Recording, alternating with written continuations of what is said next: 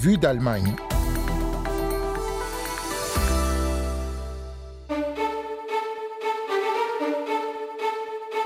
La Namibie hausse le ton contre Berlin. Le pays veut plus d'argent en réparation du génocide des Herero et Nama et le fait savoir. On se penche sur ce dossier dans un instant.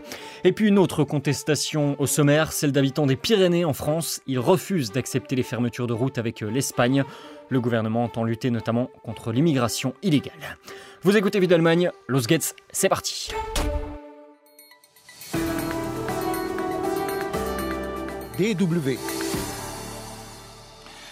Un aveu de taille, celui de l'Allemagne. Pour la première fois, l'Allemagne reconnaît avoir commis un génocide en Namibie. C'était en mai 2021 sur la DW.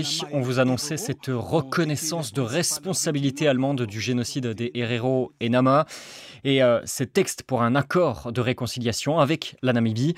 Une première pour une ancienne puissance coloniale et un pays africain où avait eu lieu le premier génocide du siècle dernier entre 1904 et 1908. À l'époque, l'Allemagne occupe ce qu'elle nomme alors le sud-ouest africain allemand sur le territoire de l'actuelle Namibie depuis 20 ans déjà. Mais en 1904, les Herero, puis les Nama, quelques mois plus tard, se soulèvent. Ils n'en peuvent plus de la répression coloniale, des Allemands qui s'accaparent toujours plus de terres. Mais évidemment, ça ne plaît pas aux colons qui décident alors de réprimer dans le sang cette contestation. 65 000 des 80 000 héros de l'époque sont tués, 10 000 Nama, 50% de la population aussi. Cela restera dans l'histoire comme le premier génocide du XXe siècle, et donc l'Allemagne l'a reconnu l'an dernier. DW. Mai 2021, c'est un événement. Non seulement l'Allemagne reconnaît le génocide, mais en plus elle promet une somme d'argent importante pour la Namibie en réparation.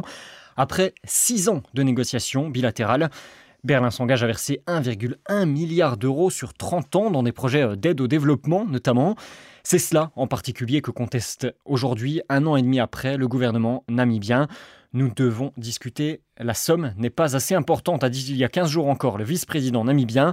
Lui-même sous pression, raconte à la DW l'historien allemand qui connaît bien le dossier, Jürgen Zimmer. Weil der Druck in Namibia und die Kritik in Namibia zu stark geworden ist, la pression en Namibie et les critiques en Namibie sont devenues trop fortes. Il y avait déjà des critiques depuis des années là-bas. Elles ont accompagné le processus de négociation. On reprochait au gouvernement de trop peu impliquer les représentants des Herero et Nama. L'année dernière, il y a eu des débats houleux au Parlement namibien et désormais la résistance est tout simplement devenue trop importante. Débat houleux et contestation. Pourquoi? Eh bien pour plusieurs raisons. Déjà sur la forme de l'accord euh, entre la Namibie et euh, l'Allemagne. La reconnaissance du génocide par Berlin n'est que partielle, d'abord, pourrait-on dire. Le texte est tourné de telle façon que la responsabilité juridique de l'Allemagne ne peut être engagée. Aucun procès avec des demandes de réparation ne pourrait être lancé devant des euh, tribunaux internationaux. Cela a déjà provoqué des remous et même des manifestations des descendants des Herero et Nama l'an dernier. Il conteste aussi la somme de 1,1 milliard d'euros euh, sur laquelle les deux pays se sont mis d'accord, trop basse selon eux. Ils craignent même que l'argent n'arrive pas sur le terrain où ils vivent comme prévu, explique Muntie Katiunja, chef traditionnel namibien du peuple Herero. La déclaration conjointe est suicidaire pour les Herero et les Nama.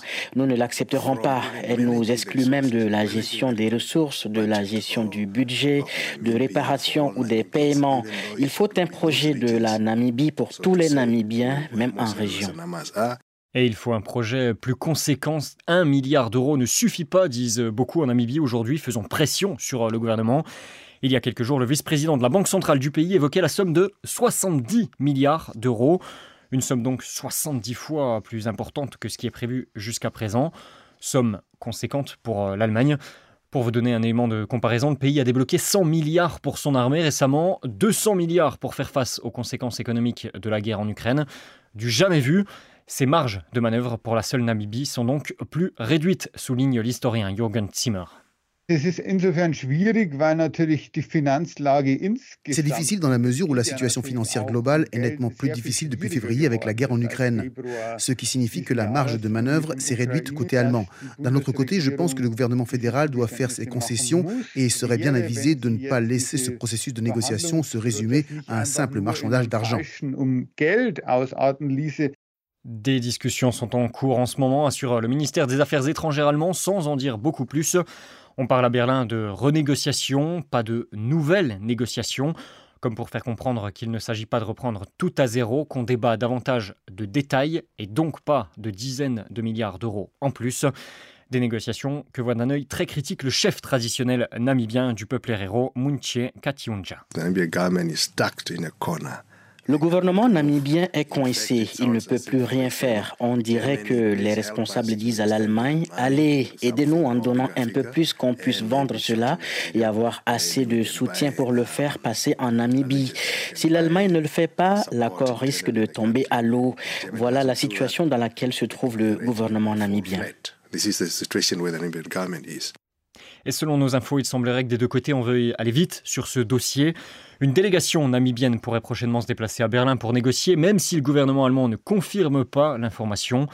En Namibie, les représentants Herero et Nama envisagent, eux, des actions en justice contre l'accord actuel, s'il était maintenu. En septembre, déjà, saisi euh, par Muntienje Katunja, un avocat namibien a écrit au procureur général. Il estime que le gouvernement namibien a violé la Convention des Nations Unies pour la protection des peuples indigènes en excluant les Herero et Nama des négociations. Le procureur a rejeté l'accusation, mais une plainte devant la Cour suprême de Namibie est désormais à l'étude. Elle pourrait être déposée une fois l'accord final entre l'Allemagne et la Namibie validé. En attendant, les négociations entre les deux États se poursuivent.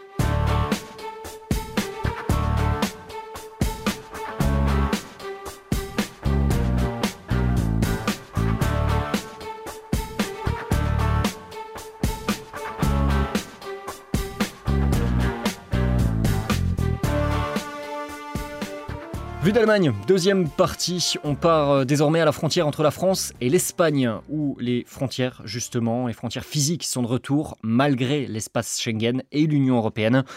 Depuis près de deux ans, Paris a décidé de fermer une dizaine de points de passage entre les deux pays, dont le col de Banyulius dans les Pyrénées-Orientales. Officiellement, il s'agit de lutter contre le terrorisme et l'immigration clandestine. Mais cette décision unilatérale bouleverse le quotidien de nombreux habitants et réveille des blessures historiques comme le raconte sur place notre correspondant Henri Delaguéry. C'est une route magnifique qui a pour point de départ la plage de Bagnouls. Elle se faufile au milieu des vignes avant de monter vers le massif des Alberts. C'est la partie la plus orientale des Pyrénées. Après quelques lacets, nous voici au, au col, à la frontière avec l'Espagne, avec sa vue splendide. D'un côté, les vignes et la Méditerranée, au loin de l'autre, la garrigue et les oliviers. Mais depuis près de deux ans, impossible de continuer. De gros cailloux barrent le passage. Sandrine Poubille, membre d'Albert sans frontières, l'association qui se bat contre la fermeture, tient à nous raconter l'histoire des lieux.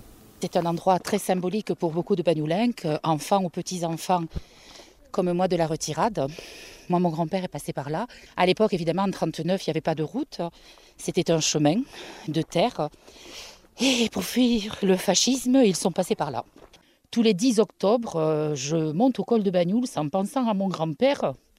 Alors là, c'est pas cool parce que je vais chialer. Mon grand-père était né le 10-10-10 et voilà, il est passé par là. Donc je m'assois, je regarde des photos de lui. Je prends Bagnouls en photo. Alors j'ai 50 fois la même photo d'Espoir ou de Bagnouls. Mais c'est comme ça, c'est la vie. C'est pour ça que cette route, elle est importante. Ouais, c'est pour ça que cette route, elle est importante pour moi. L'État français a, a sous-estimé ce, ce symbole. Nous, c'est la route de la liberté. Donc, comme elle fait partie de notre devise française, il faut nous rouvrir cette route. Voilà. Ce n'est donc pas une route comme les autres qui a été fermée car son histoire se confond avec celle des habitants des Pyrénées-Orientales dont beaucoup sont descendants de républicains espagnols. Pour rejoindre Espoy, le premier village de l'autre côté de la frontière, cela prend 25 minutes par le col mais depuis qu'il est fermé, il faut passer par la route de la côte, c'est près d'une heure et demie. Officiellement, il s'agit de lutter contre le terrorisme, l'immigration clandestine et les trafics de drogue, des arguments contestés par Ariane Fert, c'est une habitante de Banyuls. Quelle pression migratoire, quel sens ça a en fait de mettre des cailloux euh, Les gens qui veulent vraiment passer passent en fait. Les migrants, les pauvres, ils sont souvent à pied, euh, ils ont traversé la Méditerranée au péril de leur vie. C'est pas trois cailloux qui vont les empêcher de passer. Et puis ça règle, ça résout aucun problème en fait. Et quant au trafic de drogue, pareil, en fait, les gros trafiquants de drogue, ils passent pas par la route du col de Banyuls, les go fast, préfèrent les routes droites et rapides. Personne ne comprend vraiment les raisons de cette fermeture, pas même la députée locale, issue pourtant du Rassemblement national. Il faut renforcer les contrôles, mais pas comme ça, dit-elle. C'est une décision prise en haut par des gens déconnectés de la réalité, disent exaspérés les habitants de Banyuls. Bien sûr que ça embête euh, des centaines, voire des milliers de personnes hein, dans leur quotidien. Ça impacte leur vie euh, familiale, sociale, euh, économique. Tous les travailleurs, en fait, beaucoup de gens qui faisaient, passaient d'un côté à l'autre, que ce soit des saisonniers, que ce soit des infirmiers, en fait, ils font plus le détour. Et puis il y a aussi un péril incendie. C'est quand même tout un massif qui est hyper sec. Il y a beaucoup de vent. En fait, il peut se déclencher des, des immenses incendies. Et là, il y a de fait, il y a impossibilité aux casernes de travailler ensemble, de se rejoindre, de passer d'un côté et de l'autre, et un jour ou l'autre, je pense que ça, ça peut être grave. Côté espagnol aussi, cette fermeture pose problème. Marta Carola élève des vaches pour son troupeau. La frontière est une notion bien abstraite. J'habite jusqu'ici, euh, derrière ces petites montagnes. Et donc euh, le fait que les coilles soient fermées, ça nous empêche de contrôler notre troupeau. Ce que je comprends, c'est que vos vaches, si elles passent côté français de la frontière, vous ne pouvez pas aller les chercher en voiture. On doit passer par euh, Portbou, euh, que ça nous fait une heure et quelques, ou par euh, la Junquera. Et donc, pour le faire tous les jours, c'est non, mes travailleurs, ils me disent que non, qu'ils ne peuvent pas le faire. Hein. Après aussi, on a des projets interfrontaliers qu'on veut développer chez nous, les visites touristiques sur la ferme et tout ça, qu'on le faisait avec une fille de Bagnoul. Ça, c'est annulé complètement depuis, oh, depuis que c'est fermé. Et ces fermetures sont mal vécues à Madrid, qui a demandé à Paris la réouverture des passages transfrontaliers. En réalité, la France souhaite surtout faire pression près de l'Espagne qui ne protégerait pas suffisamment sa frontière extérieure à Schengen, au sud avec le Maroc, à Ceuta et Melilla. Les transfrontaliers seraient donc victimes d'une dispute qui les dépasse. Mais après avoir obtenu le soutien de plusieurs eurodéputés à Bruxelles, ils saisiront bientôt la justice, comme l'explique Pierre Beck, c'est l'ancien maire de Banyuls. Nous attaquons l'arrêté préfectoral en ce que nous considérons qu'il est entaché de nullité. Alors, sur le plan du fond, l'argument principal, c'est que les traités, le traité de Rome fondant l'Union européenne prévoyait la libre circulation et que ça, c'est une entrave manifeste à la libre circulation. Et désormais, il n'y a donc que la justice qui pourrait ordonner le retrait des rochers en haut du col.